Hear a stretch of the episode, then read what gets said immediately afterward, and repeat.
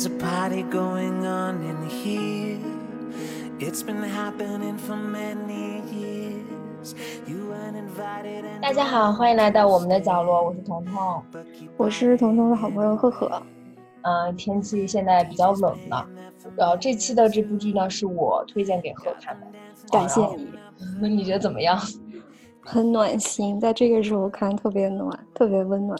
就是在这么冷的天气，尤其是对对对对，啊啊，就废话不多说，这个剧呢是来自挪威的青春教育片，叫做《Scam》，也叫《羞耻》，它是从一五年到一七年左右拍摄的。啊、它总共就拍了四季，但是也火了四季，其中第三季在豆瓣上的评分甚至高达九点六。然后这个剧呢，目前已经有另外八国翻拍，主要都是欧美的国家，像是法国、意大利、比利时、德国、美国等等等等。就这个剧在欧洲太受欢迎了，啊，然后国内的话，我也看到有很多就是论坛上 scam 贴吧什么的，嗯，哦，大家都特别喜欢，就是 scam 是一种文化了，已经变成。对，因为这是我第二次看，所以比较好奇，就是你第一次看你是什么，就是什么感受？当我推荐给你的时候，我平时不太会看这种就是讲青少年以以青少年为主人公的剧，因为就青春期对我来说还是一件有心理阴影的事情。嗯，然后呃，看第一季的时候，我好像应该花了两集到三集的时间才进入状态吧，因为其实第一季的嗯节奏比较慢。就就从始至终，我觉得最打动人的就是这几个女孩子的友情，就是嗯大家网友们说的挪威舞美。对对对，我觉得我是靠他们，就是这几个人凑齐了以后，我是被他们带入状态的。哎，其实我我也是一样，因为这部剧我不是自己找的，是另外一个朋友就是吐血推荐给我说你一定得看，你一定看。我真正喜欢看就是从其实是第一季的第三集开始，因为前面两对集很慢，一个个介绍所有的人物，然后你是从 Ava 这个角色，你去看这个学校怎么样？啊，说一下这个故事吧。这个故事其实特别简单，就发生在挪威奥斯陆的一个高中。第一季呢是以一个叫个 Eva 这个小姑娘，就是高一新生的角度来记录他们高中的成长。然后其实第一季的前两集就是在讲 Ava 刚刚进到这个高中各种不适。对，因为前两集让你觉得其实就是那种，就青春期小姑娘那种无病呻吟，对，没事儿给自己找点事儿的那那那种状态。但是但是后面你发现，其实哇，她她真的经历了很多，然后她那种孤独的状态，其实都是有各种各样的原因，然后她也在想办法自己走出这个困境的。嗯嗯。对，嗯，而且这个剧特别有意思的是，它总共有四季，但它每一季的主角是不一样的。对。第一季呢就是这个叫 Eva 的女孩儿，然后第二季是我们这个剧里面的，应该是当之无愧的女神吧，你懂，就是这个嗯。Nora 女神。然后第嗯。三季是他们的一个男性朋友叫嗯。Isaac，、然后第四季就是他们其中的一位穆斯林女孩儿叫 Sana。嗯，就是它每一季虽然是主角不一样的，但是来来去去就这么些人。而且这次我第二次看，我有点理解为什么前面两集我这么的不适应，是因为你没发现他们，他很多事情他没有用台词跟你说出来，他都是这嗯。两个人在发短信，嗯嗯，然后旁边就会有一个对话框，就是他们两个短信内容。所以你其实你在看的时候，当你不适应这种这种影视方式的话，你是嗯觉得非常奇怪的。但是后来我一想，这个真的特别符合高中生的生活，因为他们就是每天发短信啊，对，特别是他们这一代，就是九五后的95后高中生到零零后的高中生，他们他们就是这样，每天就是通过通过短信或者通过那个呃视频的视频电话去联络。就这个剧真的做的非常好的一点就是，当时这部剧播出的时候，它其实是在一个专门的网页上播出的。每一集开始不是有那个黄字嘛，写着今天是嗯周几几点几分。你知道这个时间是当年真正播出的时候的那个时间和哦呃周几，然后他每天就是会播出那么一小段儿，所以他们那些高中生都会定时可能去那个网站上看。嗯，看这一天这个人物经历了什么，然后嗯到那一周的周五，他们会把这一周的所有的时间点合在一起，变成了组成这么一集，一集就差不多哦二十多分钟嘛。哦，这个很有新意。对，而且嗯。你知道他们在拍的时候，这里面所有的人物，就是大到这挪威舞美，小到可能只是啊、就一个随便的角色，就是他们提到，他们所有人都有 Instagram，就是他们的社交网络账号，都是剧中嗯。人物，然后会以他们剧中发生的事情，然后这些人在 Instagram 上会发发推，然后你也能看到这几个角色里面的互动，所以你能想象当时就感觉这些人就是你的朋友。嗯嗯嗯嗯，其实就是就是每一个人在在成长的这个阶段都会经历同样的问题，只不过对于他们这一代人，就是九五后、九八后、零零后这一代人，嗯，他们的体验跟就是我们这代人或者在比我们年纪更大的人是完全不一样的。嗯你就说像他这个就是呃星期几几点几分这种，就有点像一个视频日志的这这样一个表现方式。其实其实，在我们或者在在早之前，在网络出现之前，我们都是用写日记来来记嗯录这种、这种生活的片段。只不过到了他们这一代人，可能形式就会发生一定的变化。对这部剧之所以能做得这么好，我觉得真的是因为要讲一下这部剧的导演和编剧，她嗯是一位女性，叫做尤利亚·安德姆。这位女导演、女编剧非常厉害的一点就是，她在拍摄之前，她除了咨询了很多心理学家以外，就是她还走访了半年多，她去了解那些高中生，然后一个个记录，然后一个个记下来他们的想法什么的。所以这部剧是这几个人物都是有他们的原型的，就是它不像那种单纯的宣传主流价值，但它也没有那种生硬的谴责孩子，它就是用一个很朴实的记录方法来表现这些孩子们的生活。我觉得我注意到的一个特别一个现象，就是这个里面大部分的呃高中生都都没有办法跟家长沟通，没错，就他们经历着各种各样的事情，就是谈恋爱，然后分手，然后可能成绩也会有问题啊，然后甚甚至有有的有的在经历校园暴力啊，或者嗯、呃跟朋友发生矛盾，或者交了新的朋友，但是他们完全没有办法嗯跟家长沟通，或者或者说从家长那里获得帮助。我反正回想起来，我以前我也不太爱跟我父母讲这些。对对，你正就就处在那个阶段，就是你觉得对你可以应对你生活中的所有问题了。对，呃，然后我我们商量一下，我跟贺商量一下，因为啊、我相信可能现在听我们这个节目的很多朋友应该都是看过的。那另一方面呢，《羞耻》这部剧其实它没有什么强的情节，它就是讲很琐碎的一些事情，所以我们这次按照几个比较有意思的人物一个个来讲。对，首先肯定是我们的挪威舞美，那就是说第一季的这个 Ava 吧，第一季的主嗯角，嗯，就是就是翻译成中文应该是伊芙是吧？伊芙伊娃，这个女孩子一开始就让我觉得她特别的，就是没性格。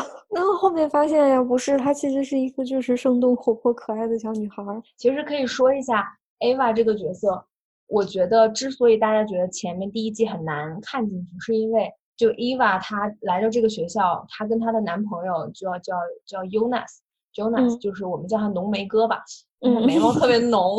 对 对对，就伊娃、浓眉哥，还有第三季的主角伊萨，后面大家也叫他小天使。就这三个人呢，是进了这个高中，这三个人是好朋友，小小团伙那样。小团伙。对，但就特别奇怪的是，前面几集你就发现 Ava 好像跟这个高中里面另外几个女生有过节，就是他们之间一定是有比较强的误会。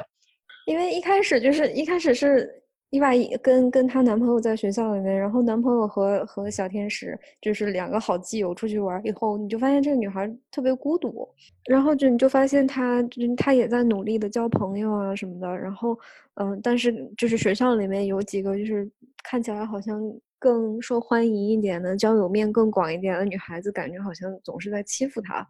嗯，对，就一直埋这个这个这条线一直埋到嗯第一季结束的时候结束。嗯、对，嗯才嗯翻过来说啊，其实不是，其实是那个女孩儿跟她原来是好闺蜜，然后她抢了她闺蜜的男朋友。对，然后其实就这么点儿事儿，但是她她就是不说，但是其实你作为观众，你已经能大概能猜到了。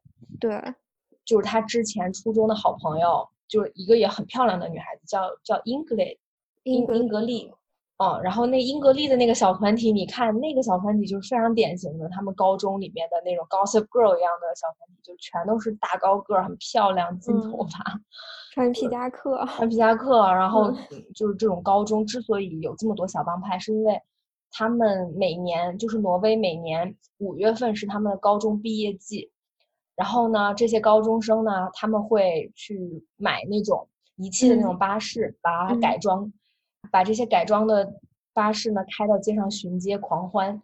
然后这种这个活动就叫那个 ruse Bus。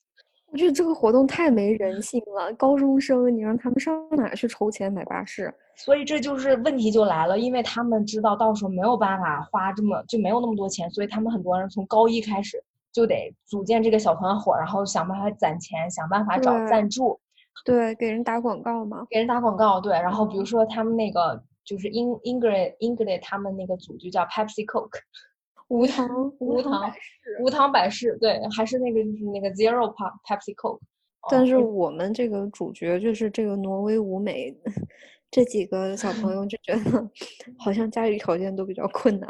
对对，而且这五个人很有意思，就除了那个 Victor 是特别想要弄这个大巴，但他条件不好，Chris 可能还条件好一点，然后 Sana 跟 Nora 是完全不想参与，他们参与这个纯粹就是为了跟其他几个人交朋友。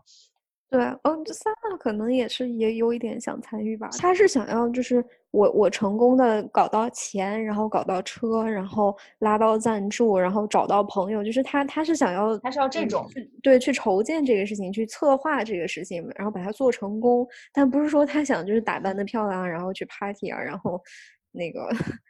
喝酒啊什么的，因为他也不能喝酒。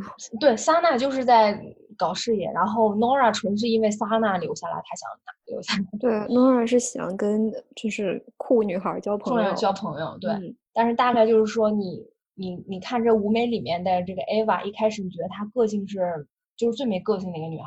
其实我现在看第二遍，我才意识到，如果我觉得我要是再回到高中，我可能遇见的最多的就是像 Eva 这样的女孩。对，她就是一个。特别特别具有代表性，特别典型。然后她她身上可能融合了很多普通高中女生的那种性格和经历。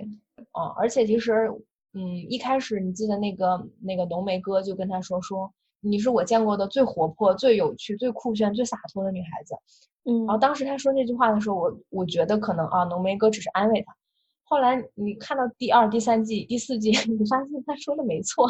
嗯，他确实是既有趣又洒脱。你想他，他能就是能直面自己对浓眉哥的感情，哪怕因为浓眉是他好朋友的前男友，他但他还是就是坦诚的面对这件事情了。然后他后面也是就是能能洒脱的跟浓眉分手，觉得他他心里过不去这个梗。嗯，觉得他应该要就是找回自己，找回开心的那个自己。其实他他真的很洒脱，我们一般人都没有这份魄力。没有这五个里面，其实最酷的，我就是颁奖啊，最酷炫奖绝对是 Ava。对，她是一个很拿得起放得下的女孩。对对对，就哪怕虽然你看第一季结束以后，她跟浓眉哥提出分手，分手之后两个人还是好朋友呢，也也很洒脱。我觉得她特别酷炫的一点就是，她自从跟了浓眉哥以后，她不愿意去找那种很稳定的男朋友。哦，因为那个浓眉说你你应该就是去找回你自我嘛，你应该再做回那个开心快乐的女孩。然后她生活当中最不开心的一件事情，其实就是她跟她好朋友的男友在一起了。所以她和浓眉分手以后，她确实又变成了一个开心快乐的女孩，然后去去尝试各种 体验。对啊，第一季她就是一个特别压抑的嘛，然后特别苦情的。当然，当他真正跟浓眉哥说明白了以后。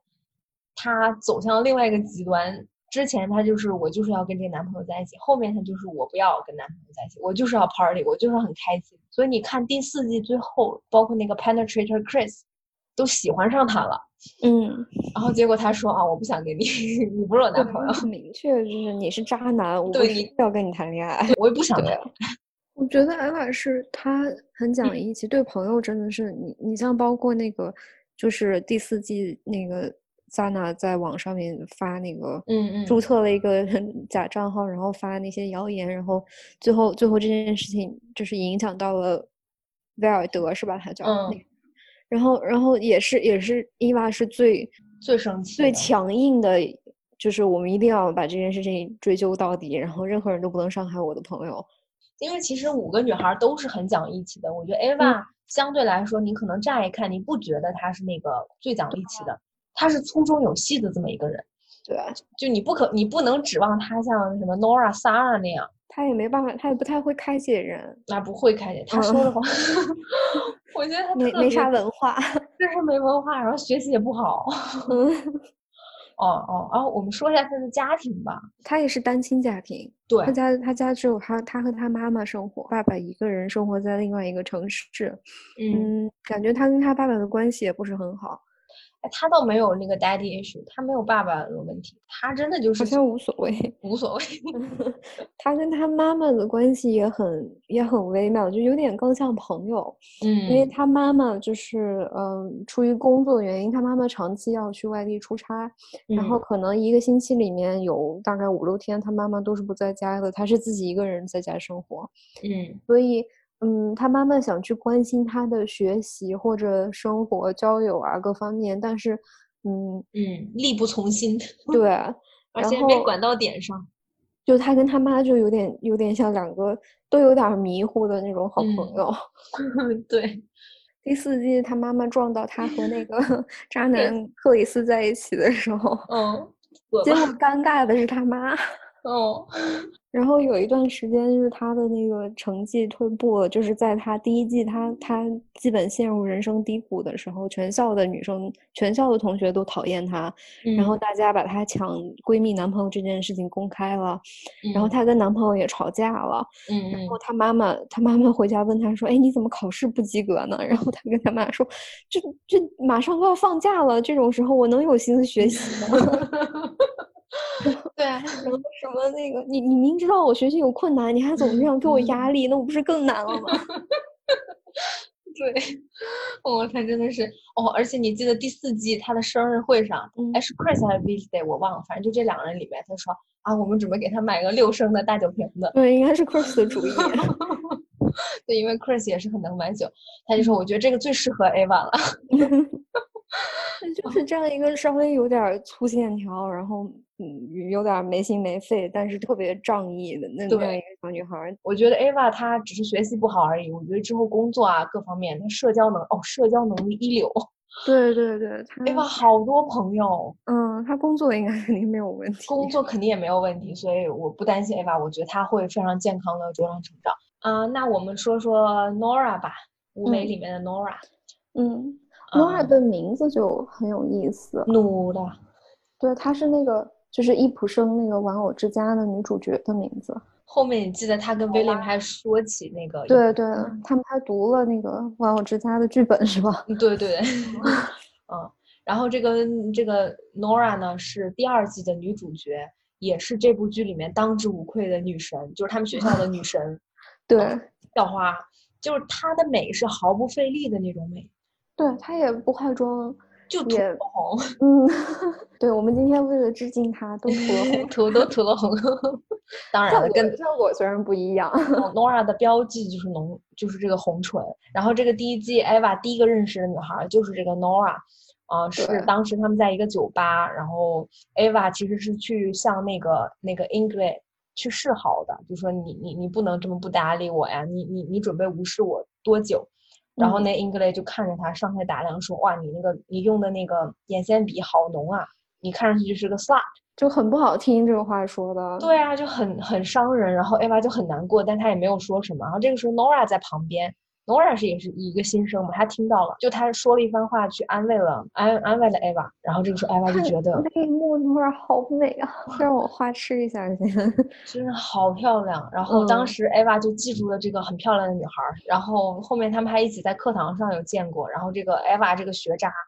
也没写作 业，然后啥也听不懂，然后结嗯果老师回答问题点名儿是 Nora 帮了他。哇，Nora 他就用那种，因为 Nora 的西班牙语非常流利，而且他还能纠正西班牙语老师犯的错误，嗯所以 Ava 就是一个学渣看着学霸的表情。对，我们要交代一下，Nora 是个学霸，不要看她这么漂亮，学霸中的学霸。包括第一季的最后面啊、w i l l i a m 这个他们学校最帅的男孩儿，就是他们。然后校草上线了以后，也是明显这个校草非常喜欢呃校花，就是女神 Nora。就是其嗯实第一季就铺垫了一下 Nora 这个女神，嗯，女神之后的感情路吧。所以第二季主要就是讲 Nora 这个人和和她跟 William 的感情。嗯嗯，我对 Nora 还还有一件事情印象特别深刻，就是，嗯，她她不是自己，她跟室友合租嘛，然后她的那个小房间里面，她在墙上就贴了一句话，就是嗯就是每你遇到的每一个人，可能内心都在经历着你别人不知道的某种挣扎，然后所以你一定要与人为善，一定要对别人好。这这句话解释了为什么为什么 Nora 会在。艾娃还不认识他的时候，就就就出来安慰他，然后主动成为他的朋友。但是最后这句话其实也是在说诺亚自己。嗯，没错，就是正是因为你看第一季一个占据道德高地的一个理性女神，一个正义女神，一个最理智、最聪明，就你能想到最厉害的这么一个女孩，其实是这只是她的一面。另一方面，当你走进她的时候，你发现她。其实非常的口是心非，她恋爱脑，她也醋坛子，而且她有很严重的沟通问题。因为之前你看第一季，你觉得他简直是无敌的，你觉得怎么能这么厉害，这么聪明？嗯，你就觉得他特别拎得清，什么都难不倒他。后面你发现什么都能难得倒他，而且你觉得在别人面前这些问题根本都不是问题的问题，可是在他那儿就是就像天塌了一样，对对对，就是过不去。这个肯定，我觉得肯定是跟他家庭。首先是有分不开的关系的。她这个女孩十五岁就离家开始独立生活了。嗯，当然现在就是如果如果一个人现在正是十五岁，他就他一定觉得自己已经成人了，自己可以独自应对这个世界了。但是等你二十五岁、三十五岁，你再回头看的时候，你会发现十五岁你真的还是个小孩儿。对，就是其实 Nora 的世界观、人生观没有形成的非常成熟，但他认为他已经成熟了。就是他是一个很心系国家、心系世界、心系宇宙的人，包括他就是对这个 Bus 是第一个反对，他就觉得这个东西你在浪费环境。你知道你们在办这个 party 的时候，有多少人在饿死吗？有多少人吃不上饭吗？对，然后说你们你们给这些呃黑心资本家打广告，你们都是在利利用自己的美色，然后在贬低女性，在物化女性。你们这样做，你们心里不觉得羞耻吗？我看第二遍，我发现 Nora 说的最多的一句话 就是。no，，每次都是 no，每次就是一没有啊。另另外一句出现频率最高的话是，这是我听过最无聊的事情。就是这个女孩真的是站在道德的制高点上，对，鄙视所有人。对啊，但是你说这么一个占据道德高点的气质女神，她最后爱上了一个开着超跑的干架王，干架王校草。嗯，大家其实我觉得威廉是帅的，但是就是，但他那个帅吧，就是。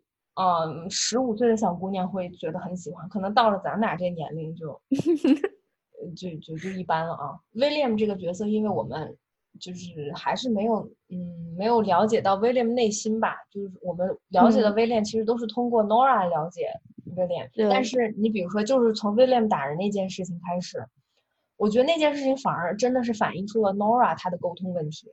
嗯，就那次呢，其实就是说到底就是威廉去干架了嘛，打群架了，然后拿酒瓶子把人家给砸了。Nora 就看到的时候就崩溃了，他就他就跟威廉说说啊，我不接受一切暴力，你得去跟他们说呀，你得去跟他们那什么呀，我们这个社会这么好，就是那我们在这个文明的社会，你怎么还能去打人呢？然后威廉也很扯，威廉就说：“哈，你知道我们你怎么得到这个文明的社会？你可以这么生活吗？就是因为靠暴力才建起来。对，我们干完架了啊，你现在生活这个有文明社会，那你现在说我们干架不对，你这个人是不是又站在道德高地来指责我们？他俩那个架吵的特别有意思。本来其实他俩的吵的点就是你不应该打架。对，而且还是那种就是特别没文化的那种观点。对啊，但是 Nora 就觉得他那套理论是对的。所以那次他就去跟萨娜讲，其实也不是萨娜，也不是他主动讲，还是萨娜去问他说：“你们俩怎么了？你你到底怎么了？”他才嗯看不下去了 啊！我跟威廉好了，然后哦对，这个时候他才跟萨娜说：“我跟威廉好了，我已经爱上威廉。”这个他他跟威廉谈恋爱这件事是一直是瞒着其他四个女孩的哟。对，虽然人家四个全知道，唉，对，因为他的那个好朋友威尔德之前是暗恋威廉，暗恋了很久很久。嗯，就倒追了很久很久，嗯。嗯，然后他就是，然后诺尔美其名曰的跟威廉说说，你不要去影响威尔德啦，那你好像威尔德说好，那我我可以去跟他说话，我可以对他好一点，但你得跟我约会。然后诺尔就觉得，哎呀，我就是一点都不喜欢你威廉，我不喜欢你，我也不喜欢你那些那什么长相，但是我为了我的好姐妹，我跟你约会吧，我勉强跟你约会，但是你要知道，我整场约会都在鄙视你。对，然后，然后包括这个这个干架王，他老是开 party，所有姐妹说来呀来呀，能让我们来吧。诺拉说，哎，我不去。然后结果晚上在家里面看，跟他的室友看着无聊电视剧，但是是一直在刷 Instagram 看人家怎么玩的开心。结果，哎，好不容易看到人家给他发了一个信息，说，哎呀，哎，Ava 又喝吐了，又喝多了。哎呦喂，他就高兴的不得了了。哎呀，我去接你，我得赶快去接你。然后去那儿，他根本都没管 Ava。对对，说走题了。哦，我就没有没有，就是口是心非。口是 心非，对啊。哦，就是那个打人事件，包括他跟桑娜就说这件事情。桑娜就跟他说了一句话，直接击中了他。他说：“桑娜说，你知道战争的起源从来都不是因为暴力啊，就是因为误解跟不沟通。你有问过 William 他为什么要去打人吗？你有问过他缘由吗？”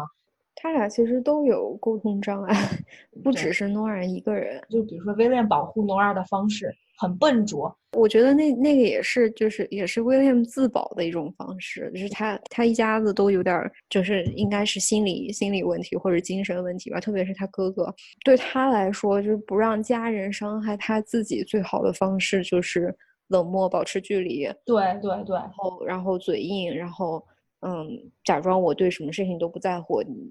你反正你伤不到我，嗯，对，就是就是他他他跟他哥哥沟通的方式，他他在他哥哥面前自我保护的一种方式，是啊，没错。包括其实这件事情又又显示出，我觉得 Nora 很神奇的一点，他想要拯救威廉，嗯，或者改变威廉，改变威廉。对，我觉得他说我改变不了你，我从你根儿改变。嗯，先从你家里了解。那这但这也是就是他老喜欢站在道德制高点审判别人，然后他就总觉得威廉身上有各种各样的道德问题，我得我得救你啊，同志。对他其实你说他跟威廉到什么程度？他就跟他哥哥见过两次，他就凭他威廉哥哥那几句挑拨离间的话，他就相信了威廉是啊是有问题的，威廉害死了他们的妹妹。嗯，然后从来都不咋喝酒的 Nora 就那那那次喝的烂醉如泥，啥都啥都忘了，然后最后也就是才给他哥哥一个威胁他的机会。大概第九集吧，你才发现 Nora 这个一个人把自己关起来，然后查电脑，就说该怎么办。然后别人打电话他也不接，然后他的室友去 e s k i t 和那个 Lin 跟他说话，他还他还把怒气撒在他们身上。就是那种要把自己包裹起来，你们不要，你们不要进来，我把我自己封闭起来，我自己能处理好，我不相信你们，我自己肯定能出来。你你现在想想，，William 的哥哥能骗诺尔，就两三三言两语就骗得诺尔相信，就是 William 有这样那样的问题，，William 在欺骗他的感情，是因为诺尔心里面已经做好了这个预设，说威廉就是一个渣男，然后有暴力倾向，然后管不住脾气，然后 William 跟他在一起就是为了玩弄他的感情，这也是也是诺尔，就是他们两个人都太，诺尔和 William 这两个人都太注重自保了，就是因为他不想被威廉伤害啊，他不想。他害怕进入一段感情，然后然后被这个人伤害。嗯，这也是因为他后来在很后面，他才说说他十三四岁的时候跟一个男人在男孩在一起，那男孩后面就抛弃了他。嗯，然后这件事情影响到他现在十几了，十六十七十六岁吧，十六七，嗯，还没到十八。高一的时候吗？我就突然意识到一件事情，就可能这五个女孩里面，我最担心的，我现在想想看，我最后怕的。还真的就是 Nora，就是因为她的个性太容易钻牛角尖了。嗯，就你想，Nora 是何等幸运，她有这么一群好朋友，而且 William 看上去是渣男，最后事实证明 William 其实真的很爱她，而且相信你感觉 Nora 虽然一个人住，但她的家庭条件是还不错的，她也没有这个金钱上困难，就是她是个很幸运的人。但是如果你的朋友可能没有这么体贴。或者是你真的碰到一个渣男，那他这种钻牛角尖的个性，或者他这种处理方法的话，后半生会会受到很大打击的。我是很后怕的。对，就你说像 Ava 这样的，Ava 啦，包括 V Day，哪怕是 Sana，他们哪怕就是感情上受挫了，怎么样，也会很难过。我相信这那三个女孩都是有这个能力自己站起来，通过朋友，通过家人，让自己真正站起来走过这一坎儿。嗯，但我真的很害怕 Nora。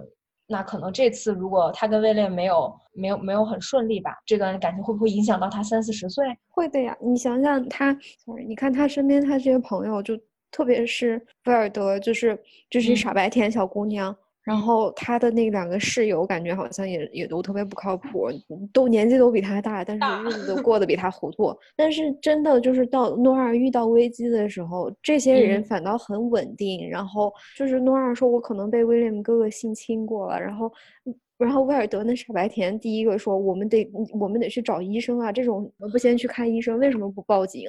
对啊，就这件事最逗的是，第一季威尔德觉得自己怀孕了，结果是 Nora 第一个说：“哎呀，我们得去看校医。”结果这件事摆在自己身上，他就开始百度、Google 一顿咔咔查。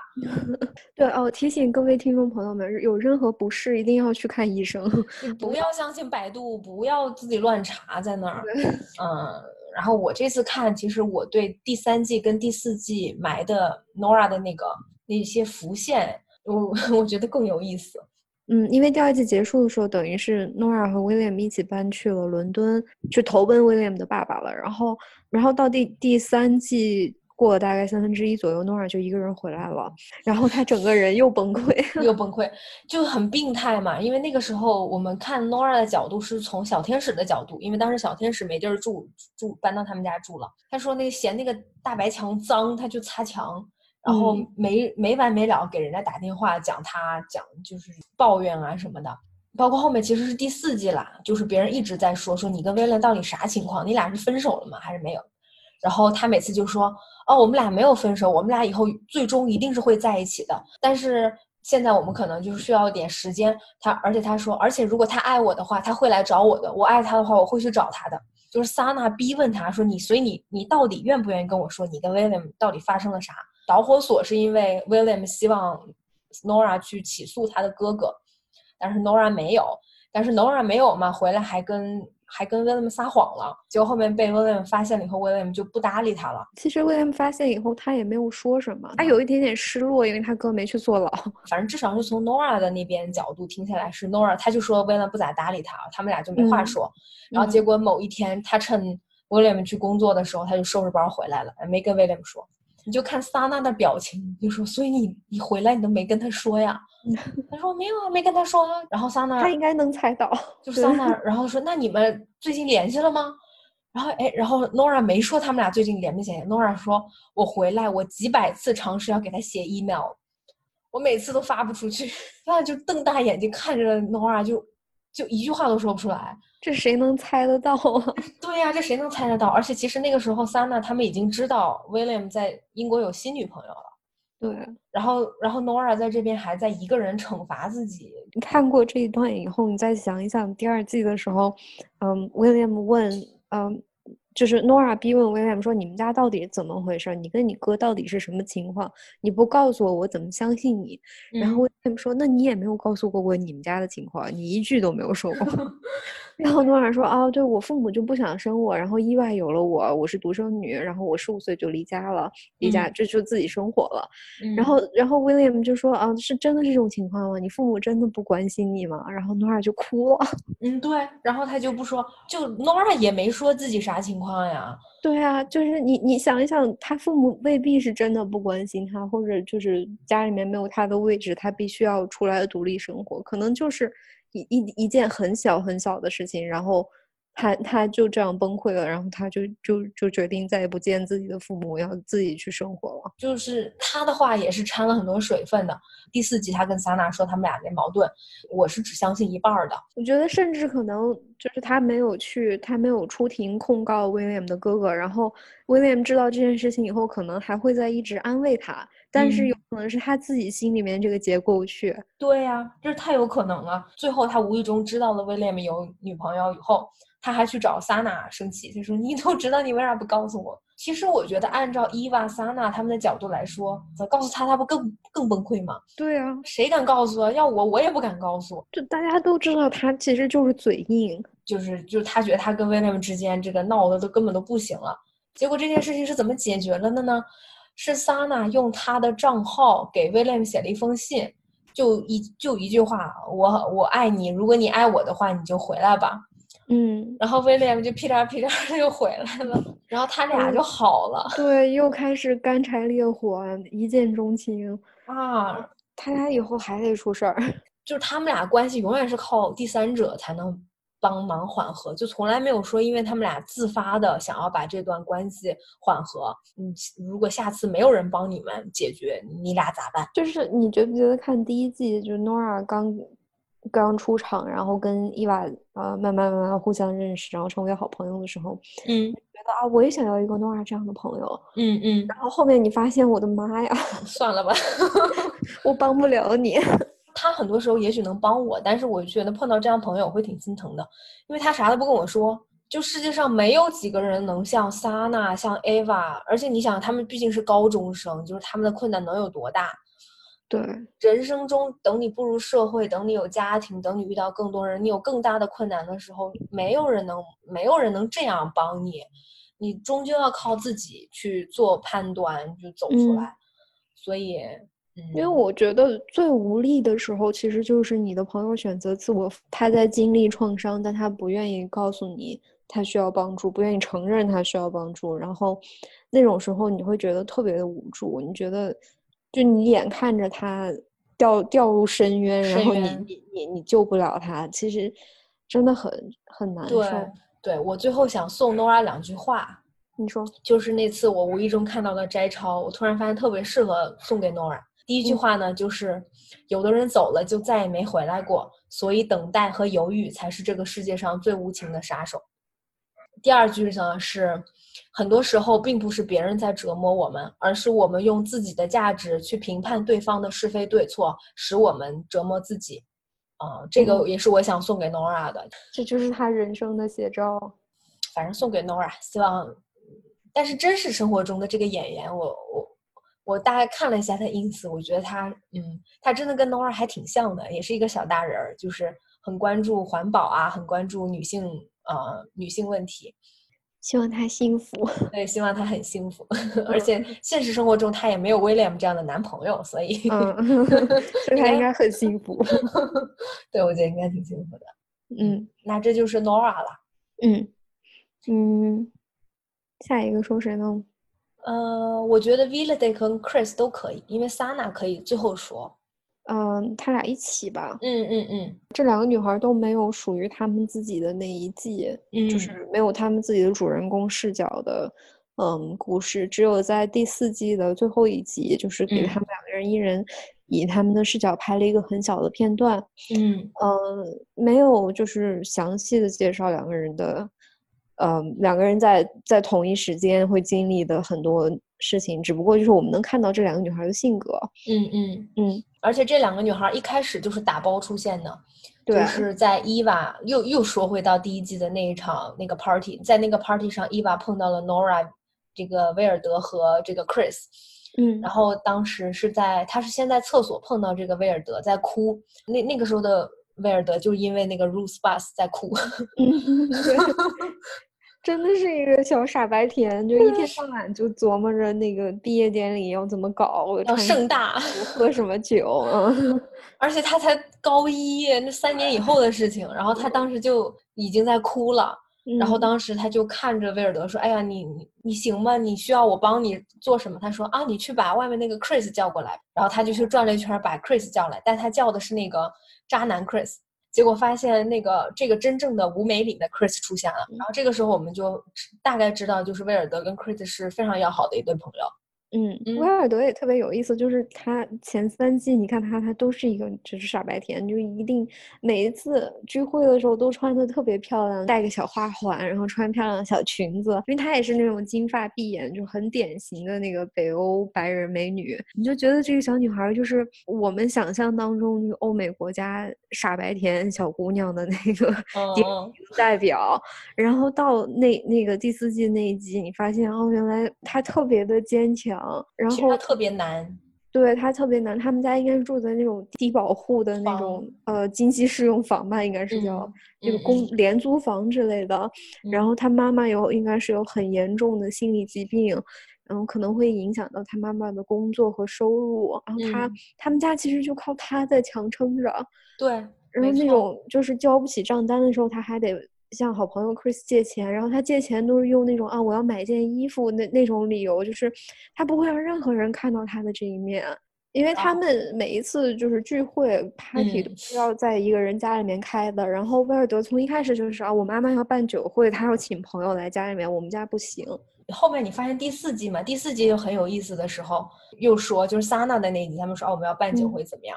然后大家说我家不行，Ava 说不行，然后那个 Nora 说啊我家不行，那个就乱七八糟那些人很烦，就不想要。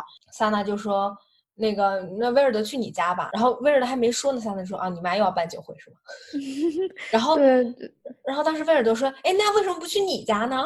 嗯，但是你知道桑娜是穆斯林家庭啊，就对啊，你怎可么去他们家 party 啊？哎呦，就是我第二遍看的时候，真的就发现各种细节，你就发现威尔德，嗯，生活比较拮据，就这个这个特别让人感动，就是他家里面，你你你说这个故事，如果说放在我们的文化背景里面，这就是一个嗯寒门贵子，然后发奋学习，然后考上清华 北大，但是不是他就是他就是我想要我想要像一个正常的青春期的小女孩儿，嗯。嗯，挪威小女孩儿那样生活，就是我我从她从一开始操心的就是啊，我要有那个有一个那个巴士，然后我们要要拉到足够的赞助，我要交嗯。嗯最好的朋友，然后我要跟我的朋友们一起去就是庆祝我们的毕业典礼，然后我要特别漂亮，然后嗯。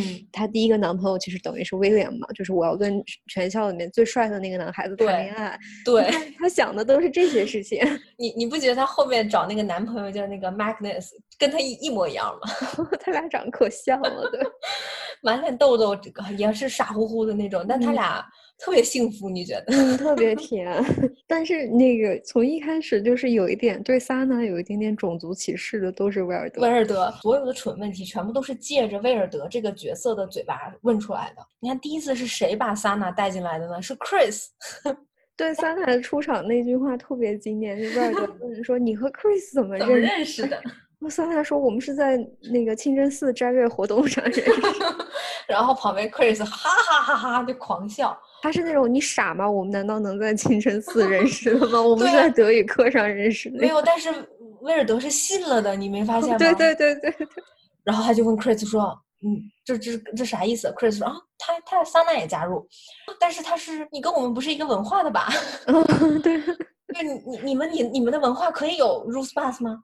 然后嗯桑娜就说：“我是生在这边的呀，我是土生土长的挪威人，我只是跟你宗教不一样，我跟你是一个文化的呀。”你就觉得这女孩儿真是就是傻白甜，尤其是第一季，就是威尔德是一个挺招恨的角色，就是他特别想要跟全校最酷的男孩儿、最酷的女孩儿做朋友，所以他嗯特别想要加入那个 Pepsi Coke 吧，但是人家小团体其他女生看他的眼神都觉得啊，这个土妞怎么又来了？包括后面第一季他喜欢威廉，但是他看着威廉，他就说威廉就喜欢超模那样的女孩儿，但是他绝食嘛，他就他不吃饭呀。嗯，就饮食失调嘛，然后我以为自己怀孕了。对，他说完了，我怀孕了。然后嗯那几个姑娘也傻了吧唧，因为都没经验嘛，就说哎妈呀，完了，那咋整？我们去找校医吧。校医就看着这个，嗯，校医说你你用的这个是一个那个排卵测排卵试测纸不是怀孕测纸。对。然后他们还没听懂，就是嗯，他们说啥叫排卵测啥叫纸？排卵测试？有一点有一点笨拙，一个小姑娘很努力的在过上正常的生活，虽然她的日子很苦，然后他们家全靠她一个人强撑着。但是另一方，另外一方面，有虽然是这么傻白甜、笨笨的随大流的一个女孩儿，但其实嗯她她不是真的傻，她也不是真的脑子不清楚，只是我觉得她太知道自己要什么。就比如说她跟 William 的事这件事情，其实她内心深处应该也是知道自己跟 William 没啥可能，嗯然后而且她很早就知道 William 跟 Nora 好上了，但她一直嗯不说。包括有的时候 Nora 他们一起聊天儿的时候，Nora 又开始她那个站在道德制高点评价别人的时候，然后当时嗯威尔德就说、：“Nora，你真的道德真高。”对，对，然后包括后面威尔德一直不说，直到最后萨是萨娜去跟 Nora 说说你去威廉谈恋爱可以，但是你真的要告诉威尔德。嗯他说我怕威尔德承受不了。他说你你在你在开玩笑吗？威尔德是我们这里面最坚强的，我要嗯上战场，我第一个带上他，我不会带你们的。这确实是你你后面就是了解，你看到威尔德的另外一面，你看到他家里面真实的情况，你发现嗯他他真的就是这几个里面，这个这个姑娘真的最坚强。天塌下来有威尔德撑着，所以就所以后面 Nora 不是去找威尔德嘛，就磕磕巴巴的，好不容易说出来啊、我好像爱上威廉了。然后威尔德就说，嗯，他说，嗯但我有个问题想问你，Nora，你不是说威廉，你一直在跟我说威廉有多差，威廉是个渣男，威廉是花花公子，威廉配不上我，那你觉得威廉就配得上你吗？那个时候我心里就在想，配不上啊。对啊，就配不上啊。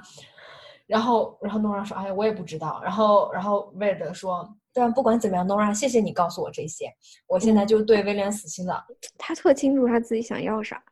没错，嗯，包括后面当她跟她那个男朋友 Magnus 在一起以后，她就跟 Chris 说说，我也知道我生活很难，但是我与其跟人家说我生活有多难，我更想不说，因为这样会让我好受一点。对。然后她说，而且我已经有一个能跟我。就是我能跟他什么都说的人了呀，然后当时他就看着他那个傻乎乎的、满脸痘痘的 Magnus，然后特别幸福的笑，嗯嗯，然后那一刻我觉得在收获幸福这一点上，我觉得我最不担心威尔德，因为我觉得他一定能收获自己的那份幸福。那再说说 Chris 就就更有意思了，就是 Chris 从从头到尾你就觉得他特别的神经大条，对，就是。就是什么事情都影响不到他，他就是就是爱喝酒，爱 party，嗯，结果结果到第四季，你发现就是其实其实最关心威尔德，然后能够真正去发现威尔德背后的这些呃问题，想要真心想要去帮忙的，其实反倒是 Chris，就其他这几个女孩其实都没有她这么敏感，根本都没有，没错，在我看来，我觉得她是对自己。嗯，最自信，然后最有安全感。嗯，就是她没有，她没有其他几个女孩的那种特别脆弱的那那那种，嗯，那一面。嗯，没错，就是你乍一看，你觉得首先 Chris 是就是一直是属于那种和稀泥的存在，就是这四个女孩，那四个总是有点儿，就不是你就是他，总有总有那么点劲劲儿的事儿。各种抓马，各种抓马，高中女生抓马。对，但只有 Chris 啥都没有，而且 Chris 从来没有强硬过。你发现，哪怕像第一季，大家大家都围攻威尔德，嗯，然后 Chris 作为威尔德最好的朋友，他都没有为威尔德站出来辩护过，就在那默默低着头。然后当时威尔德可逗了，说。Chris，你就不能站出来问我强硬一次吗？就是那种闷声发大财的那种性格。对啊，他就是那种。但你没发现，每次 party 准备活动，每次都是 Chris 打电话，我们要什么，我们要什么，我们在哪里办，怎么样去？就他是把这些东西都安排的很好的。对啊，他要是开酒吧，绝对挣钱。对，我觉得如果让我选的话，这几个女孩，我最想跟 Chris 做朋友。你选的非常好啊。他没有那么多抓马，我不需要一天到晚操心他。但他又很细心，他会来关心我，然后他又好玩儿。你看他每次每次 party 的时候，他他穿的衣服，他那个头发，他弄就六种颜色在头发上，就他他多有趣啊！现在仔细想想看，所有好玩的活动，大部分都是 Chris 想出来的。对，我觉得虽然 Chris 没有单独的一季。但是如果没有 Chris 的话，就根本就不会有挪威舞美这么一个小团体。对，这也是问题，就是他其实他把这五个女孩凑在一起的。对，他是这个真正的粘合剂。如果没有 Chris，肯定就没有 Sana。如果没有 Sana，Nora 就不会加入。如果没有 Nora，那就 Eva 跟威尔德就直接去 Pepsi Coke 了。对，就没意思了。这个组合就没了，这个故事就 game over 了。嗯，对，所以嗯，我能理解，就是这么一个角色，可能没有他的。单独的剧集，但是这个角色非常重要，而且我同意你。如果让我选一个，就这五个女孩里面让我选一个好朋友的话，哎，我可能也会选萨娜。啊，嗯，我因为我生活中已经有桑娜这样的朋友了。啊，那我那反正桑娜跟 Chris 吧，我可能会倾向于这两个。啊，然后我们最后挪威舞美里面的最后一美萨娜，她也是第四季的女主角。嗯，最高能的一季应该是。对，每个人可能对这四季有不同的喜好。不管怎么样，我始终心里觉得第四季是最好看的，然后也是给我冲击力最大的。嗯，而且之前前三季埋伏的很多伏笔，在第四季全部都。都挑明了，然后，然后每一个人物的前因后果都在第四季揭示出来了。嗯嗯，那先说说吧。首先，萨娜就是她是生在挪威的摩洛哥人，嗯，她父母是来自摩洛哥，然后她是一个非常虔诚的伊斯兰教教徒哦。然后我们在这一季才发现她生活中有诸多不便。嗯，首先你看，像伊斯兰教，我知道他们每天有五次要去做那个礼拜，对吧？对，有要定时的，所以他的手机经常会有那个定时提示，然后他会做礼拜。嗯，这个就让我想到了前面第一、第二集，我忘了哪一集，反正有一集就是几个女孩在那说话，然后桑娜突然站起来就对着，就是背朝他们，然后动也不动在那边，呃，然后也不说话，反正就那么站着，大家还说，哎，萨娜在干嘛？萨娜在干嘛？都不知道。你现在想想看，其实他就是到时间了，他要做那个对，礼拜。他在做礼拜，对，对，就诸多这种事情，就比如说他们，哦、他不能喝酒，这个是比较明显的。然后大家一起叫披萨，他不能吃那个 pepperoni，他是不能吃猪肉的。所以你看那个时候，Eva 还特别细心的说，啊，我们还有牛肉的披萨，因为他伊斯兰教徒的身份，他不太方便参加 Rus Bus，因为基本上没有什么伊斯兰教徒会去参加这种狂欢节。我觉得可能是，嗯，他不太方便跟不是穆斯林的女孩、非穆斯林女孩一起去参加一个狂欢节。就比如说，如果说是一车穆斯林小朋友自己租一个巴士，然后去去一块儿参加这个狂欢节，可能会，嗯，多多少少会方便一些，因为不存在就是谁喝酒谁不喝酒啊，然后嗯这个车上嗯要不要来男生啊，这样乱七八糟的问题，就是。嗯是因为是因为萨娜选择跟几个呃非穆斯林的挪威女孩一起参加参加这个毕业典礼，所以她她才会她才会被问到很多关于她信仰的问题啊，然后他们才会就是遇到一些小的困难。你知道萨娜很有意思的一点就是，在古代他就是将军，他就是花木兰啊，因为他很会打篮球，他打篮球很好，嗯，他喜欢那个库里。对。而且萨娜是也是学霸，而且是理科学霸。你说到这个，我就再提一嘴，就是就是 Nora 很有意思一点，就是 Nora 的偶像是 Justin Bieber，但是 Nora 很羞于说说说出自己的偶像是 Justin Bieber，就是口是心非啊！你就感觉他可能觉得，除非自己喜欢居里夫人这种东西可以说出来，别人喜嗯欢 Justin Bieber 就很丢脸。对啊，喜欢威廉也很丢脸。但你看萨娜就是喜欢库里，喜欢篮球，他家都挂满球衣，也没有挂满吧，就挂了一件儿。对他家挂的是乔丹的球衣吧？好像。好，我这我没注意，反正是球衣。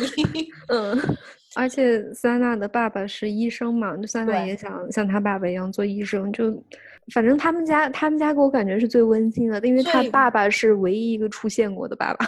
对啊，而且你看他跟他妈妈的关系，嗯，他妈妈就是他跟他妈妈有矛盾之后，最后都是他妈妈会让步，然后选择理解孩子，相信孩子能做出正确的判断。嗯，对，就 Simon 的家庭是一个最典型的严父慈母。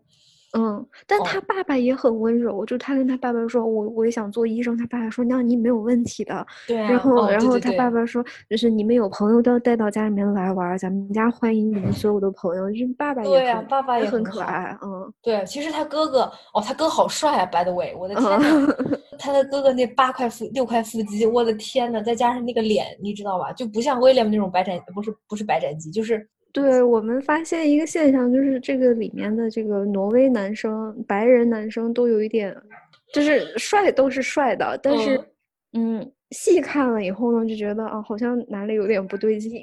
嗯，直到看到这些穆斯林男孩儿，我们才发现阳刚之气啊。嗯，然后，然后长相又很不能说精致，但是很标致。嗯嗯嗯，嗯对，你记得第一次 Ava 什么的 V Day 第一次看他哥，就差没流口水了。因为因为真的太帅了，他应该是这个剧里面最帅的最帅的嗯，哦，他那群朋友也都很帅。嗯，那群朋友里面也包括萨娜特别喜欢的一个男孩儿叫 Yosef，也就是因为有了 Yosef，我们能看到萨娜啊特别小鸟依人、小鹿乱撞的那一面。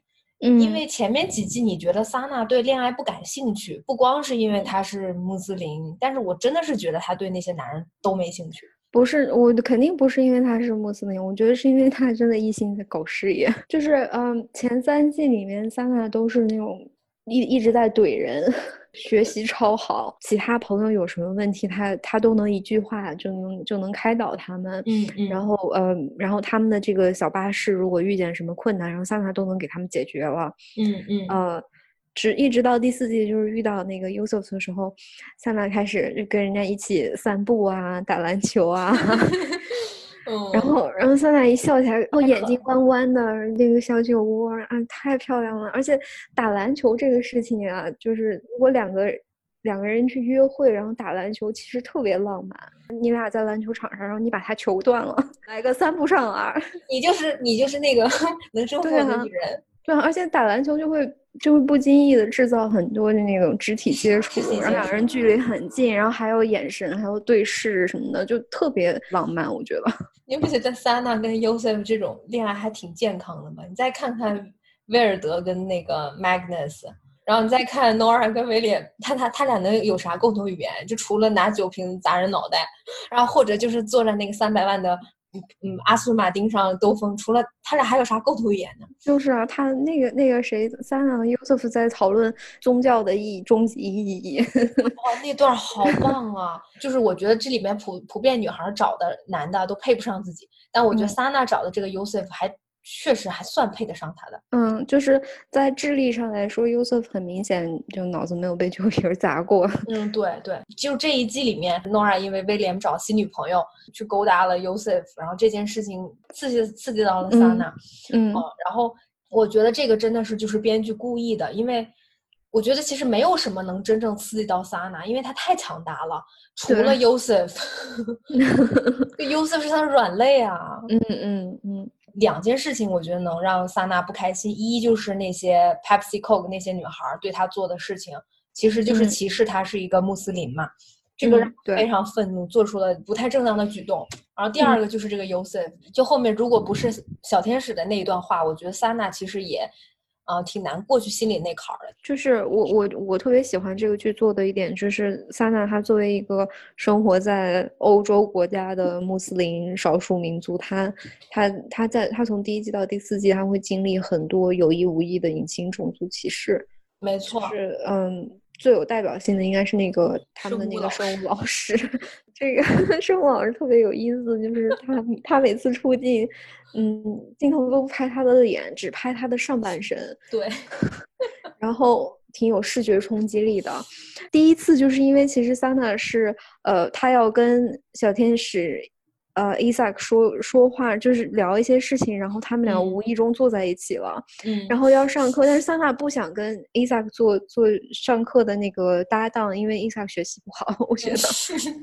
然后上课铃一响，桑塔刚要走，然后老师说啊，你就坐在这里，在我们这里，男生和女生是可以一起学习的。然后我就觉得桑塔那个白眼儿都要气的，对，来上天了。就是他每次每次别人以以这样说他，就说那种非常非常不合时宜、不尊重他的话的时候，他就开始就是他会稍微一低头，然后然后眼睛微微一眯，然后那个眼神就是要杀人的那个。对，哎，你说的太形象，我已经想到那个画面了。是吧？那个他，我特别喜欢他那个表情，就是。但是其实我觉得，就其实我觉得挪威舞美的四个人对他的宗教这块都是不了解的。而且都没有花心思去了解，至少愿他们愿意了解的是萨娜这个人，而并没有了解他的宗教这些，所以才导致前面三季我们对他萨娜的家庭生活和他的宗教生活这段不是很了解。这个事情我我当时有体会，因为。嗯，就是我有我有穆斯林的朋友，但是我我实话实说，我真的也完全不了解伊斯兰教这个宗教。就是如果说穆斯林作为一个少数的人群或者少数的民族在生活在一个国家，嗯，大部分人其实都是就不愿意去了解他的宗教，嗯，他的文化，甚至是有一点点抵触，嗯嗯。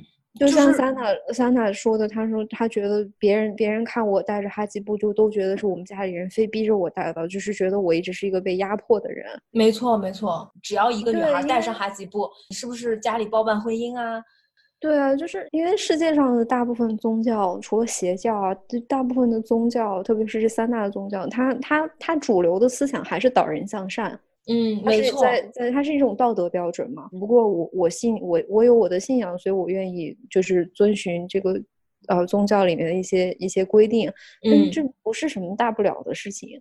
没错，所以我觉得这个剧为什么我觉得第四季真的能量太强了，就是你真的是从一个最普通的呃穆斯林女孩的生活，你看到她经历过这个斋戒，就是他们那个斋戒月，她那天呃跟 Yosef 约会嘛，约会结束了以后，那个太阳下山了以后。然后他说：“哦，我总算能喝水了。”他就对着那个开始喝水，然后说：“我要吃点东西。”然后 Yosef 说：“我给你带吃的了。”他用这种很细节的方式体验出一个穆斯林女孩的每天的生活，嗯，包括她遇到的困扰。然后他也把这个东西给你，把它平常化了，把它生活化了。对，就是就是普通人在过日子，只不过人人各有。各有自己过日子的方式而已。就你记不记得最后那个呃，就是斋月结束的那个桑娜还办的那个 party，然后那个挪威女孩还问那个穆斯林女孩说：“哦，那个封斋是怎么封的呀？能不能喝水啊什么的？”然后说：“我们要不要试一试？感觉好像就是可以清理肠道啊。”对，学校里面最劲儿劲儿的英英 Ingrid。嗯，英格丽就是和那那几个女孩，还有那个 Sarah，就很烦人的那两个，呃，和萨娜的好朋友，就是那那几个穆斯林女孩站在一起，他们聊这件事情。他的有些女孩，就男孩女孩，他们都在一起吃东西，然后再聊，哇，这个好好吃，这个怎么做比我们都好吃。像小天使跟医神说，啊，我们要不要假期去摩纳哥呢？我们攒了很多钱什么的。嗯，哎，就是那一幕，就为什么这个剧这好看啊？我觉得就是好看在它这种细节。然后当你了解这些人物的时候，你发现他们就是普通。的人，他们就是有信仰的人，也是一个普通的人啊。所以我特别感谢这一集，因为这一季，因为我也是通过了这一季，反正我我是了解到很多知识。就比如说他们每天五次的这个礼拜，而且每个名字还不一样啊，包括他们斋戒月的一些规则啊，怎么样的？就这么多年，我都没有看过一个这么认真的。啊，描写就把他们当成普通人去描写了。对对，之前我觉得上一次可能就是我在读穆斯林的葬礼的时候，因为它毕竟是书嘛，它没有像这么直白的展现给你看。所以我是觉得第四季这这部剧，嗯，对我的影响很大。我好像差不多了，关于三，我好像也差不多了，就是就很崇拜他，对，非常非常喜欢这个人物。然后就是呃。那一幕就是女孩子们开着那个小破货车，萨娜在那一瞬间以为她的朋友都不要她了的时候，她做她做错了事，然后朋友们都不愿意再跟她做朋友的时候，嗯，那几个女孩开着小货车打着滴滴，啊，上面写着 “lost losers”，嗯，对，失败者。就萨娜跟他们说，嗯，我们参不参加这个 Rasbus 都不重要，嗯。重要的是我我能跟你们在一起，我们几个是这个学校里面最呃混的最差的几个人，我们我们应该在一起开开心心的一起就是毕业狂欢，然后那几个女孩喊着撒拉，然后然后开着那个小破车来的时候，那那那一块真的是太感人了，包括包括那个车真的破的很快，觉得快散架了。怪怪的红色，嗯，对，而且是哎，而且还是 Chris 开车，我就特别不信任 Chris 开车。Chris 肯定喝酒了。我最喜欢的几个场景基本上都在第四季，嗯，那一幕是一个，然后包括他们所有人在一起唱那个 Imagine 那首，嗯嗯，哇，那那那那场是我第一次哭了，嗯，就是那段真的很甜。当然了，就那段结束，就那段那首 Imagine 刚唱完，他们就干仗了。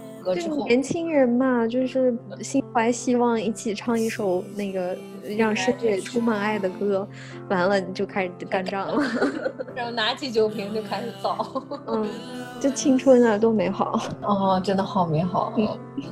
那我们差不多就是这是挪威舞美，嗯。